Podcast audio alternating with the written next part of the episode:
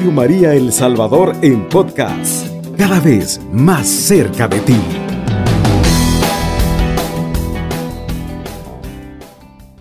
De las ondas de Radio María están en comunicación con esta espiritualidad misionera, la espiritualidad de la iglesia. Es la misión. Vivir en frontera, hay que traspasar esa frontera. Esto tiene mucho sentido, traspasar las fronteras. No es tanto de la emisora que llega hasta los más recónditos rincones, no, sino nosotros hasta dónde llegamos como misioneras, como misioneros. Me alegra pues compartir con ustedes este tema en cuanto que todos estamos llamados a ser misioneros por naturaleza. Y nosotros recibimos ese don y ese mandato al ser bautizados. Desde el instante, y por eso pues los sacramentos tienen que ser bien preparados cuando los vamos a recibir. En el caso de las niñas, niños pequeños que se bautizan, la responsabilidad no es tanto de ese pequeñito, ese pequeñito que se bautiza. La responsabilidad es de los papás. Que le vayan enseñando a ella, a él, el lugar, la gracia del bautismo. Que le vayan enseñando cada día el compromiso del bautismo. Y así cada uno de los sacramentos. Y ese sacramento del bautismo le lleva a la confirmación. Cuando ya está grande, él confirma ese bautizo, confirma esa fe bautismal. Por eso eh, eh, el sacramento de la confirmación ya no es tanto para niños, sino que para adultos, para jóvenes.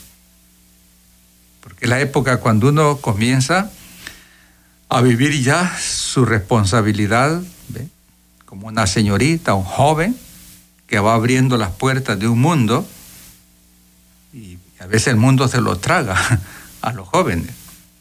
Pero hay jóvenes que no se dejan tragar del mundo y van preparados con su confirmación.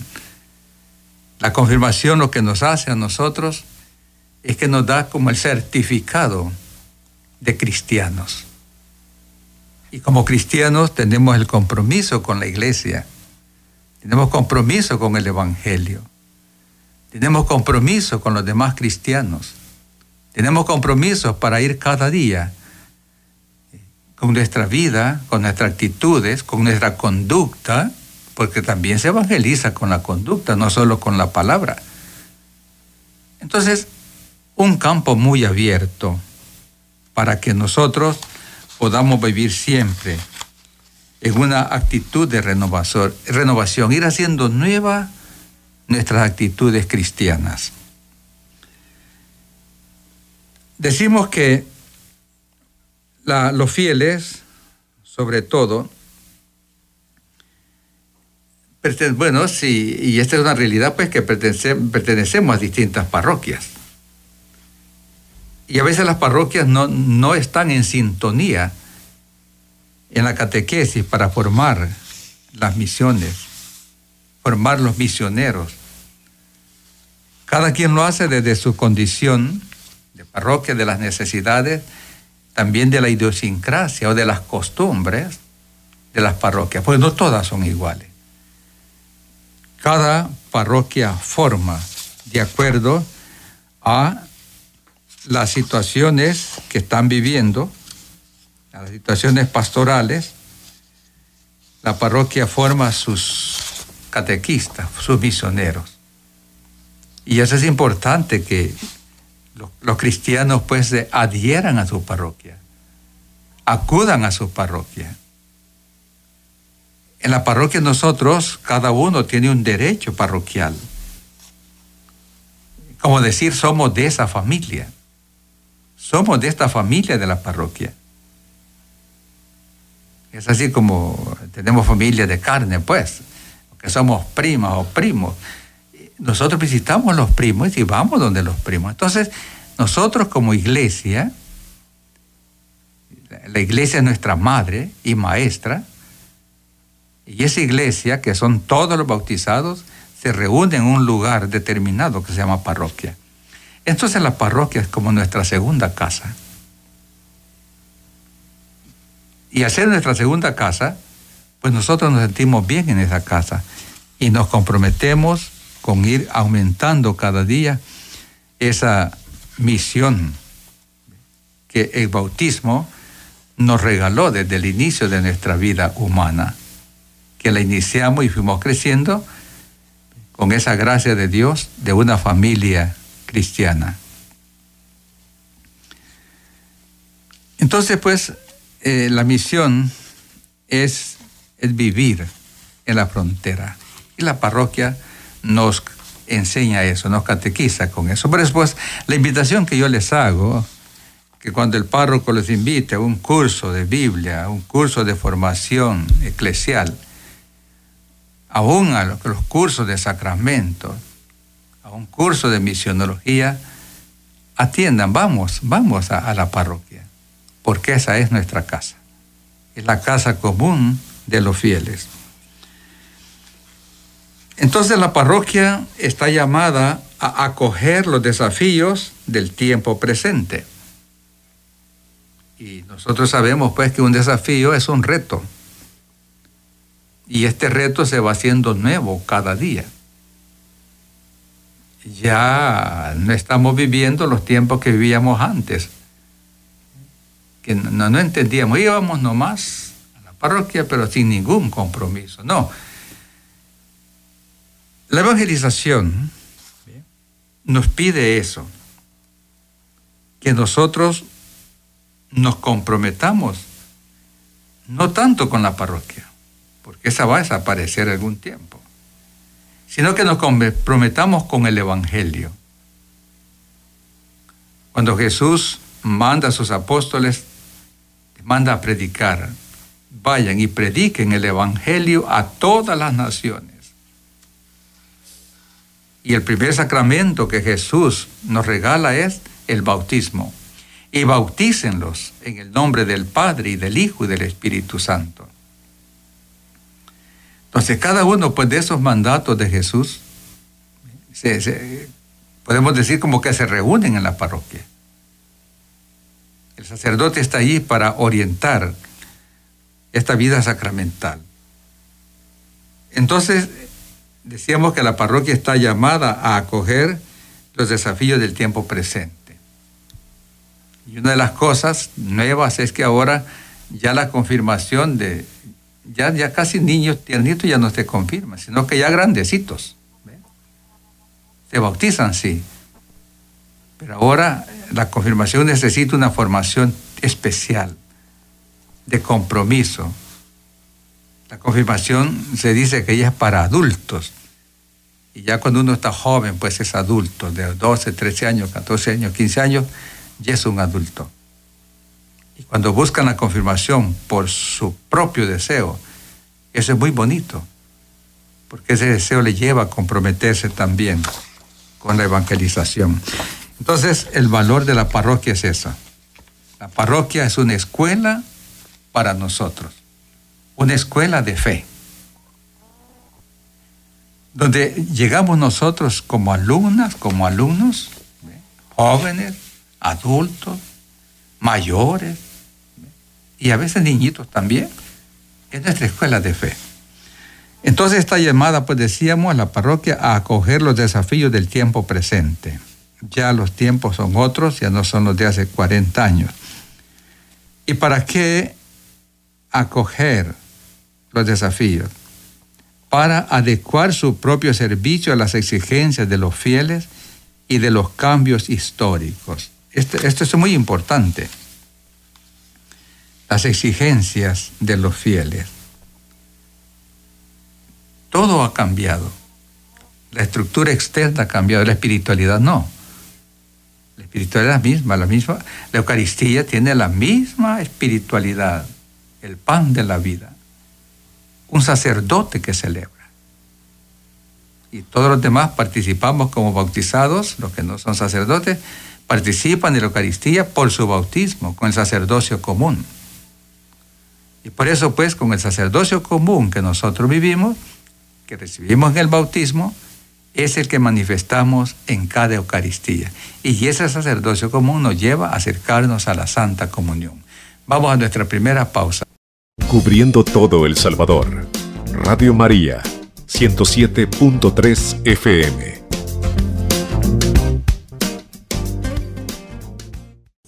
Levántate, agárrate, agárrate del Evangelio. Esa también es, un verbo, mis hermanas y hermanos, bonito el, el canto.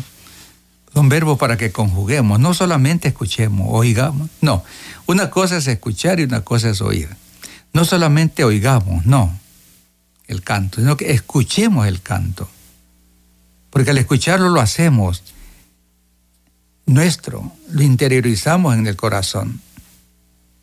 Levántate, arriesgate por el Evangelio. Y entonces eso lo aprendemos ¿dónde? En la parroquia. Es allí donde aprendemos a ser misioneros y evangelizadores. Es allí donde aprendemos a arriesgarnos, a levantarnos. Qué bonito es hoy encontrar parroquias donde abunda la juventud allí. Diferentes comunidades de jóvenes haciendo presencia juvenil en la parroquia, trabajando por la parroquia. Unos como misioneros que van a otras comunidades, unos como catequistas, porque hay muchas parroquias que los catequistas de los jóvenes son los mismos jóvenes, son los jóvenes. Otros jóvenes que ya se arriesgan a, dar, charlas eh, de bautizo.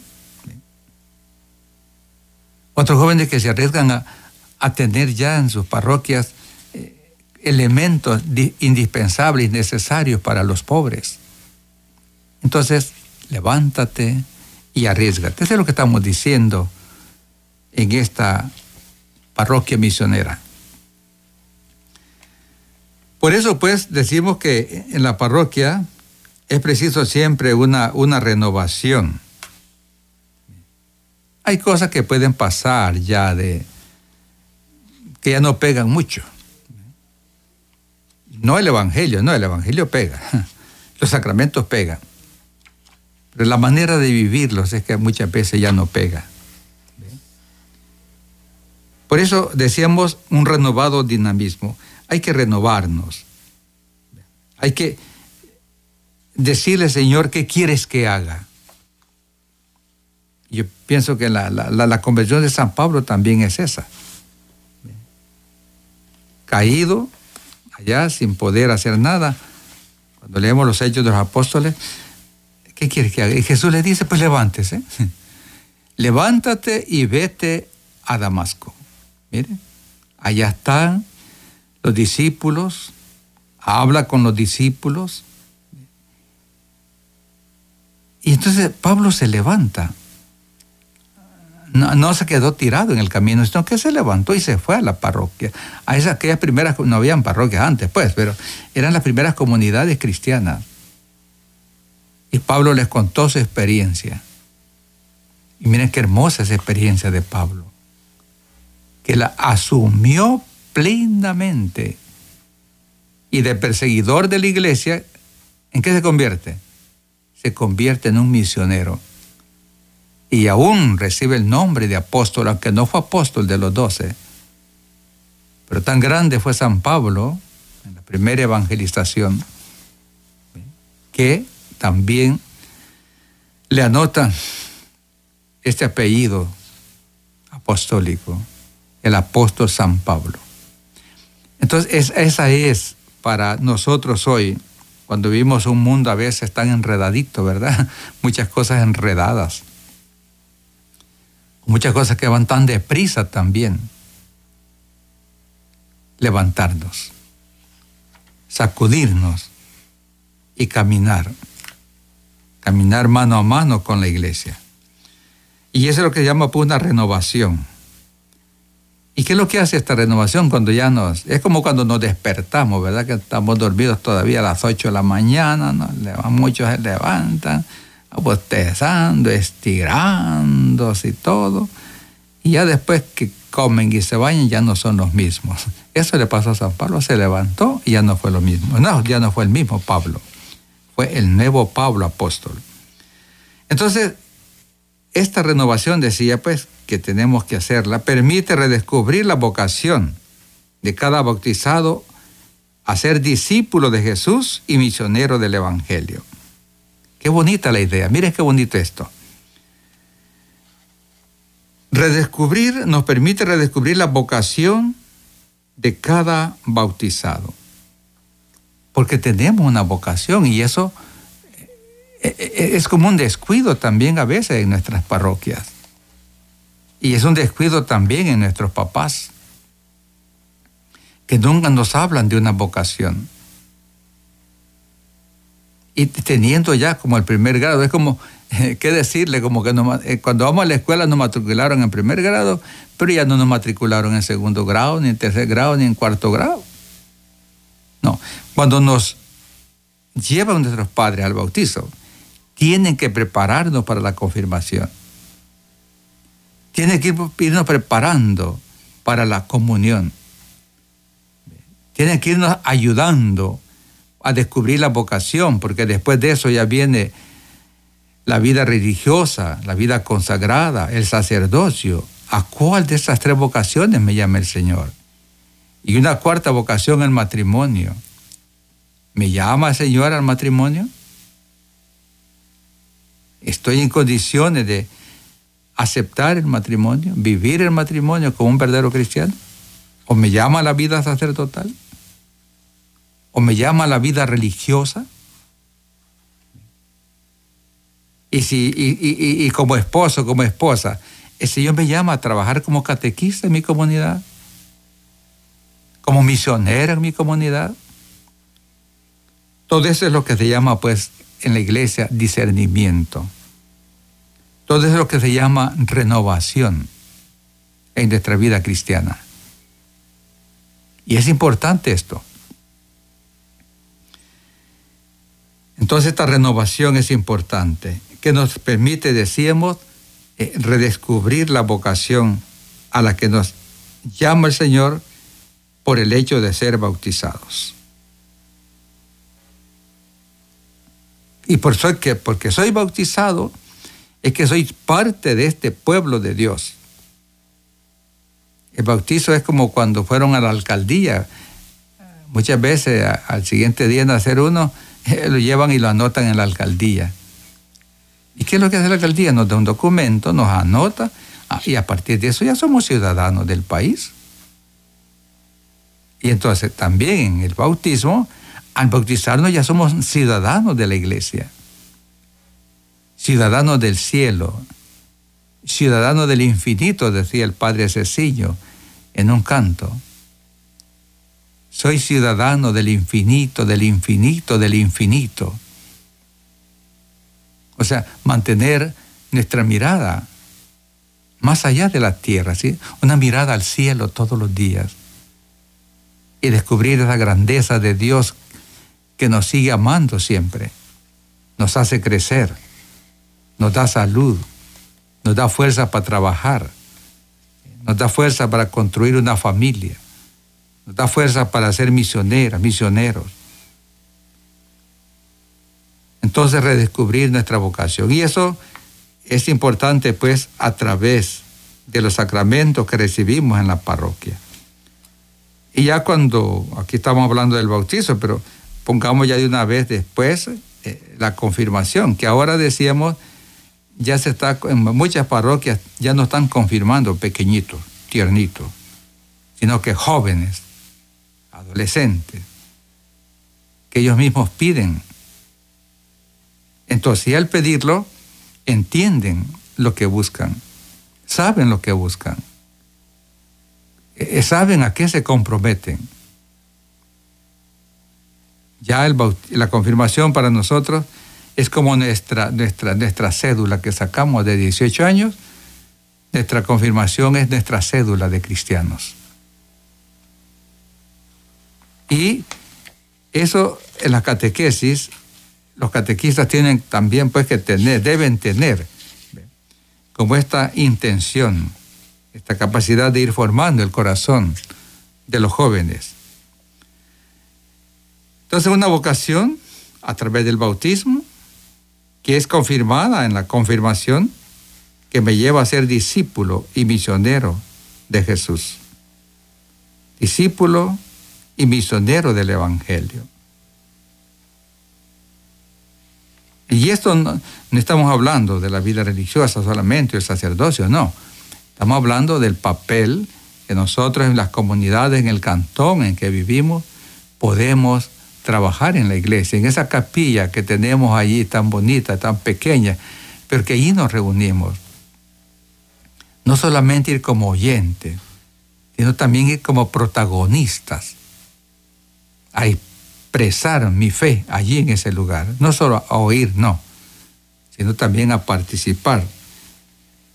Y para eso eh, la Biblia es un instrumento primario en la vida cristiana. Ojalá todos los hogares tuvieran su Biblia. Y a través de las radios, pues ahora las radios católicas, que dan también eh, cursos sobre la Biblia, cómo manejar la Biblia, cómo entender la Biblia, cómo buscar citas en la Biblia, los libros de la Biblia, hay libros históricos, hay libros apinciales, en fin, todo eso es importante para que desde la parroquia, por eso es que la parroquia tiene un valor preponderante en la vida del cristiano. A la luz de la parroquia pues nos enseñen estos documentos de la iglesia, que es lo que nosotros tenemos que ir como consumiendo pues o asumiendo también se puede decir, todos los días en la medida en que vamos creciendo, no solo de estatura, sino que también creciendo en la vida cristiana, en la fe, creciendo en la estructura de la familia. ¿Qué lugar ocupo en mi familia? ¿Qué es mi casa? ¿Qué estoy haciendo por el bien de mi casa? Como joven que soy, estoy, estoy gastando mis energías para ayudar a mi mamá, por ayudar a mi papá, que soy el hermano mayor, gasto mis energías por ayudar a mis hermanos menores. Entonces, cuando un joven piensa de esa manera, entonces tenemos un joven, una muchacha, un muchacho que sí tienen un futuro, en el que pueden eh, desarrollar ese futuro, enfrentar ese futuro en la parroquia. En el concilio eh, escribían los obispos que estuvieron en el concilio, el cuidado de las almas ha de estar animado por el espíritu misionero. Concilio Vaticano II, en el documento sobre los obispos, que se llamaba Christus Dominus, así llamaba el documento. Ese es un libro que hay, se puede comprar en una librería católica documento del Concilio Vaticano II. Entonces ellos decían en esa época, el cuidado de las almas ha de estar animado por el espíritu misionero. O sea, esto quiere decir que hay que estar siempre en salida. El cuidado de las almas, hay que cuidar a los cristianos. Hay que salvar a los cristianos. En el caso nuestro, pues como católicos, interesarnos por los católicos. Cuando hay una enfermita en la comunidad, un enfermito en la comunidad, interesarnos por qué esa enfermita, ese enfermito, la pase bien en medio de las dificultades. Compartir desde nuestra pobreza lo que podemos compartir con ellos. Por eso el cuidado de las almas, estar siempre animado por el espíritu misionero. Y entonces cuando no somos misioneros, no salimos, solo estamos en la casa todo el tiempo metidos ahí en la hamaca, dándonos viento, escuchando radio. Eh. No, el bautismo, mis hermanas, mis hermanos, nos prepara para ser misioneros, Vamos a nuestra segunda pausa. Cubriendo todo El Salvador. Radio María, 107.3 FM.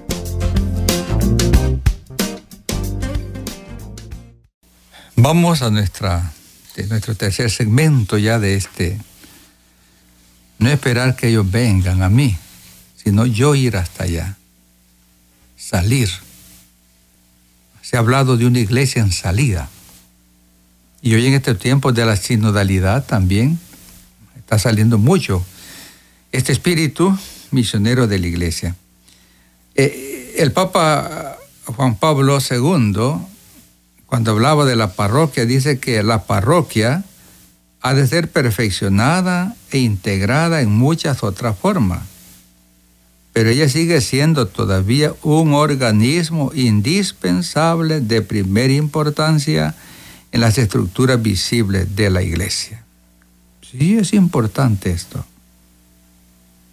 La parroquia. Esa es nuestra parroquia. Qué bonito es cuando nosotros sabemos a dónde ir. Vamos a nuestra parroquia. Así se llama el lugar donde se reúnen los cristianos para la adoración a Dios. En este caso, la Eucaristía, el centro de nuestra vida cristiana es la Eucaristía. Y cuando dejamos la Eucaristía, cuando dejamos la misa, decimos hoy, entonces estamos separándonos del núcleo, del centro de nuestra fe. Jesús nos dice un día, vengan a mí los que están cansados y agobiados, en mí encontrarán consuelo. Y entonces la, Eucaristía, la Santa, la comunión es eso, quien me come vive en mí y yo vivo en él. Ahí está la fuerza, pues, de la Eucaristía. Y sobre todo, la necesidad de nuestra parroquia. Allí se reúne la iglesia. Dice el Papa, la Eucaristía es un organismo indispensable de primera importancia.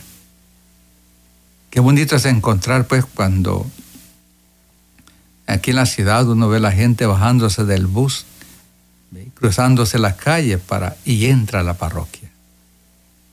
En los cantones uno se monta en cualquier carrito que va para allá y lo lleva a la parroquia.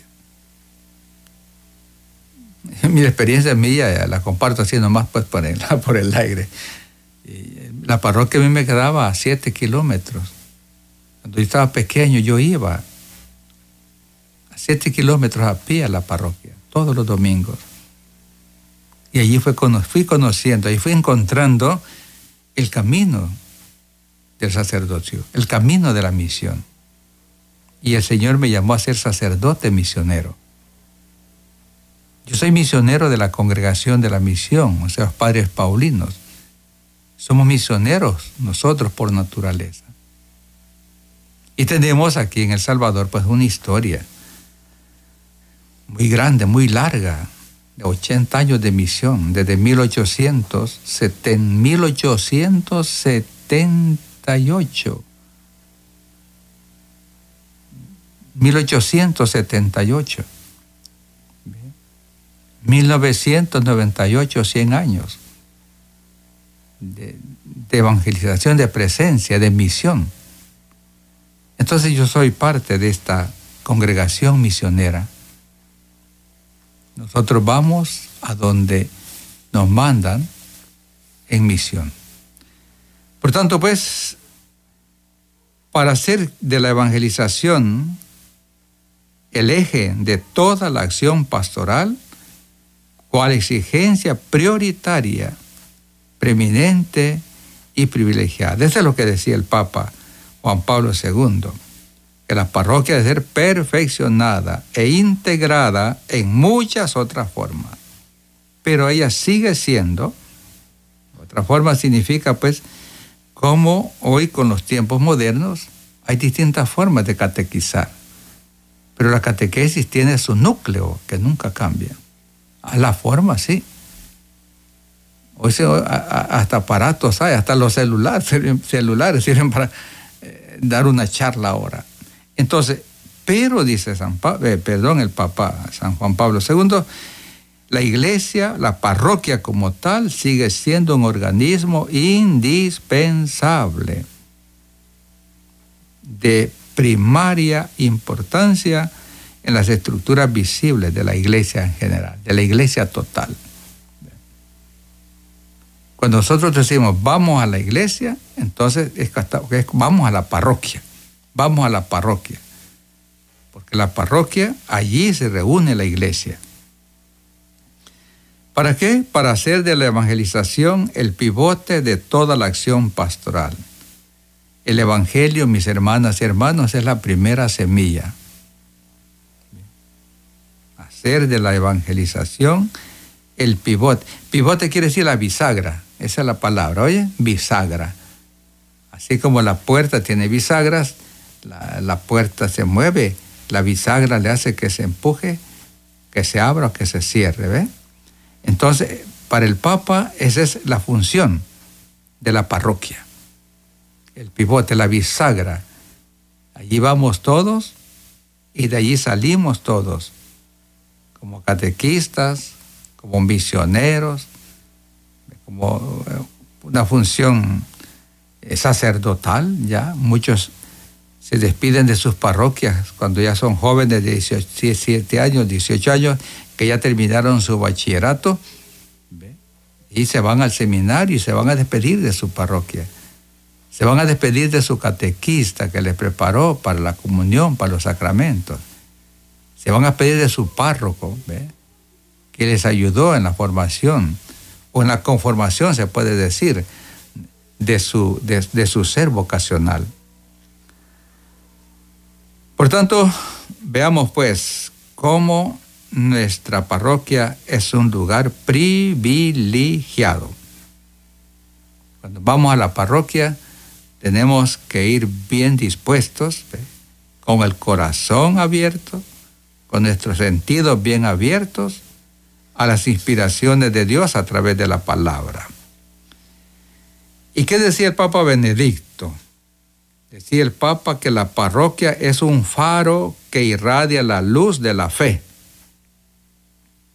Miren, un faro que irradia la luz de la fe. Los faros son aquellos focos grandotes que están a veces a la orilla del mar o en el aeropuerto, en los edificios altísimos, que están dando vueltas para que no tope un avión allí o para que un barco no se tope en el mar, ¿ve? O como un semáforo, pues, que son los que más conocemos nosotros. Un faro que irradia la luz de la fe. Esa es la parroquia. ¿Queremos encontrar la fe? ¿Queremos vivir la fe? Entonces vamos a la parroquia. Allí van todas nuestras hermanas, nuestros hermanos, amigos, familia. Y de esa manera, cuando la parroquia nos acoge, la, parroquia está respondiendo a los deseos más profundos y verdaderos del corazón de la persona. Y da significado y esperanza a la vida de la persona y de la familia. ¿A través de qué? A través del Evangelio. El Evangelio es la medicina. El Evangelio es la vitamina. La Santa Comunión es la fuerza para alimentar nuestro espíritu. Las oraciones de todos nosotros ahí reunidos en la parroquia nos alimentan, nos vivifican. Los cantos nos levantan el espíritu, la esperanza. Entonces, qué bonita es la parroquia. Pero eso depende de cada uno de nosotros, comenzando por el párroco comenzando por las pastorales que existen allí, por los coros que cantan, de cómo están ubicadas las bancas, si están limpias o están sucias. Entonces todo incide, pero la parroquia es un faro, decía el Papa, que irradia la luz de la fe. Allí vamos a llenarnos cada domingo de la palabra. Ahí vamos a alimentar nuestra vida cada domingo con la Santa Comunión. Allí vamos cada domingo a purificarnos, a limpiarnos del pecado con la Santa Confesión. Allí vamos cada domingo con un espíritu fraterno encontrarnos con todas las hermanas y hermanos que no hemos visto durante un mes, una semana, 15 días. Y nos encontramos y nos saludamos. Y le preguntamos por fulana, por sutana, por mengano. Entonces, la parroquia tiene todo este ensamblaje para nuestra vida cristiana. Bonito escuchar a los papas que nos dicen sobre esos lugares que nosotros vemos y que visitamos tantas veces y que a veces no, entendemos, no logramos pues como captar todo ese sentido espiritual. Entonces dice el Papa que dan o responden a los deseos más profundos y verdaderos del corazón de la persona, dando significado y esperanza a la vida de las personas y de la familia. Qué bonito es cuando uno ve a las familias que van entrando en la puerta mayor de la iglesia, de la parroquia. Entrando una familia, va la mamá, va el papá, van los hijos, algunos los llevan agarraditos de la mano, ya a los más grandes no les gusta, sino que se van atrás de ellos. Ahí van entrando como familia a la parroquia. Y eso tiene que ser para nosotros, pues, mis hermanas y hermanos, como familias católicas, eh, eh, lo que, eh, el trabajo que debemos lo, hacer cada día de vivir en una familia unida. Había antes un logo que decía familia que reza unida, permanece unida. Claro, porque la oración nos cura, cura nuestro corazón. Y cuando la familia está unida, es porque el corazón está enfermo. Entonces, ir como familia a la iglesia, juntos todos, y ojalá comulgáramos todos juntos allí, recibiéramos la Santa Comunión. Entonces, eh, ahí está la esperanza, da significado al ser familia, a ser persona. Y por, al final decía el Papa Francisco también un pensamiento suyo, que la, la parroquia recuerda que a través de todas sus actividades la parroquia alienta y forma a sus miembros para que sean agentes de evangelización. Así que cuando el párroco pues nos invite, miren hermanos, vamos a dar un curso sobre tal cosa, hay que ir, porque eso nos ayuda a nosotros a entender bien el sentido de iglesia, responsabilidad bautismal y comprometernos con el Evangelio. Muchas gracias pues por la atención a este temita que es importante porque lo primero que conocemos es la parroquia desde que nacemos. Cubriendo todo El Salvador. Radio María, 107.3 FM.